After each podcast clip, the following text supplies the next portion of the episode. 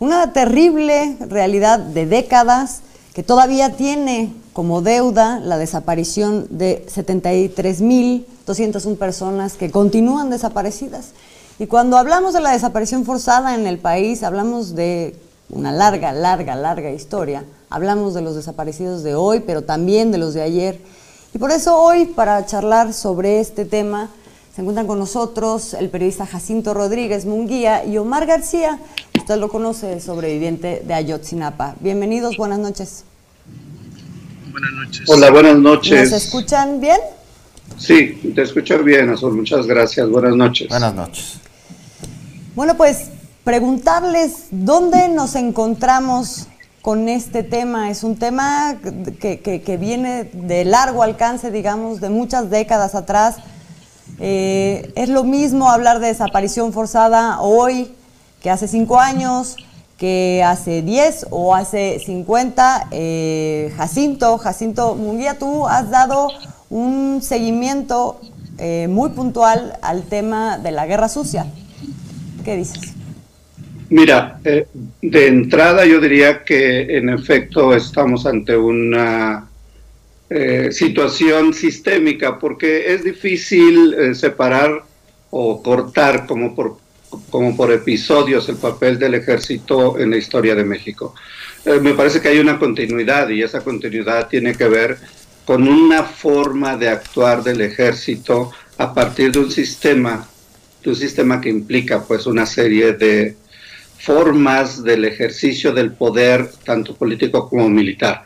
Yo no puedo desvincularlo particularmente en los momentos en que el ejército tiene un mayor poder, estábamos hablando por ejemplo de la guerra sucia, por poner un caso muy concreto, los años 70, que va a tener un gran poder, eh, se registran un número mayor de abusos, de, violaciones de derechos humanos, se registran una cantidad, la, quizá la cantidad más amplia de desapariciones que tienen que ver con asuntos eh, ideológicos, con propuestas políticas, y hoy que nuevamente vuelve a tener el ejército una mayor presencia, una mayor fuerza, avalada por un sistema político o por un modelo político, volvemos a mirar eso.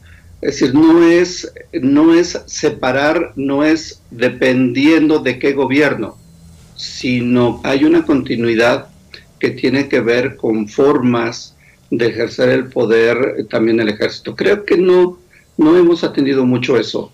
El ejército, el ejército está hecho para otro tipo de, de actividades y no para estar en contacto para este tipo de asuntos con la sociedad civil. No está hecho para eso, no está diseñado para eso. No sé si en el futuro se pueda, pero por el momento parecieran las réplicas muy similares hace muchos años y lo vamos a seguir viendo en la medida en que creamos que el ejército sí puede atender temas eh, que tienen donde están participando eh, la sociedad civil o grupos civiles. Eh, es, es, un problema creo que de largo espectro. verlo solamente en un momento y en una circunstancia determinada sería reducir la importancia que tiene revisar el papel del ejército. Revisar el papel del ejército y de otros entes. Omar, históricamente el sistema de procuración y administración de justicia en México ha estado en desacato con la constitución al ser omiso con los crímenes de desaparición forzada. ¿Qué se necesita? Aquí se necesita legislar más, se necesita ser específico para determinar cuáles son las diferencias que existen entre todos estos crímenes, ser más específicos, qué es lo que está sucediendo, ¿nos faltan leyes o nos falta su aplicación?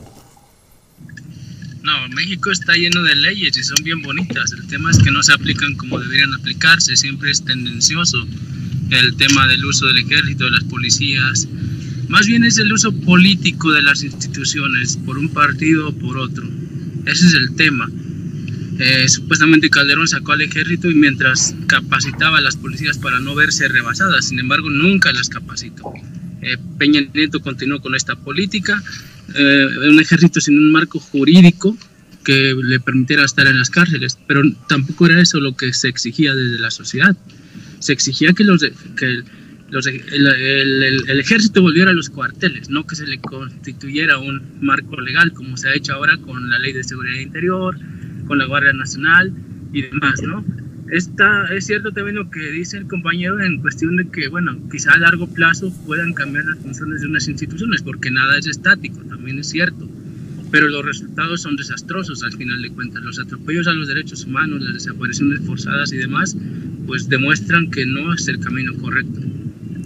Ahora, nos encontramos en el mismo lugar. Tú hablabas, eh, Omar, del uso que se les da a las distintas instituciones, incluso hablando del ejército, que es una institución, es lo mismo hablar del ejército hace 30 años que con Peña Nieto, que con Calderón y ahora. ¿Tenemos algún tema que... Es, ¿Nos escuchaste, Omar? ¿O se te fue la señal? Pues sí, lo último se me fue la señal un poco. Te preguntaba que si es, es lo mismo, si estamos en el mismo lugar, si es lo mismo hablar del uso de instituciones como el ejército ahora que en otros momentos. No, no, no, para nada es lo mismo, todo ha cambiado, es verdad. Sin embargo, permanecen, perviven viejas prácticas. Cuando hablamos del ejército no estamos hablando de la institución en su conjunto, Estamos hablando de grupos específicos dentro del ejército que son utilizados políticamente para atacar a defensores de derechos humanos, a activistas políticos, a luchadores sociales, etcétera. Pero no es todo el ejército, por supuesto que no, porque también ha habido esfuerzos por capacitarlos y tal. El tema pues sigue siendo muy localizado, muy específico y eso es lo que tenemos que acabar, con lo que tenemos que acabar también aquí en México. Jacinto, México reconoce la competencia de la ONU para intervenir, para investigar en crímenes de desaparición forzada, algo que estaba en la mesa desde hace por lo menos dos sexenios y que hasta ahora sucede. Tarde, pero ya lo tenemos.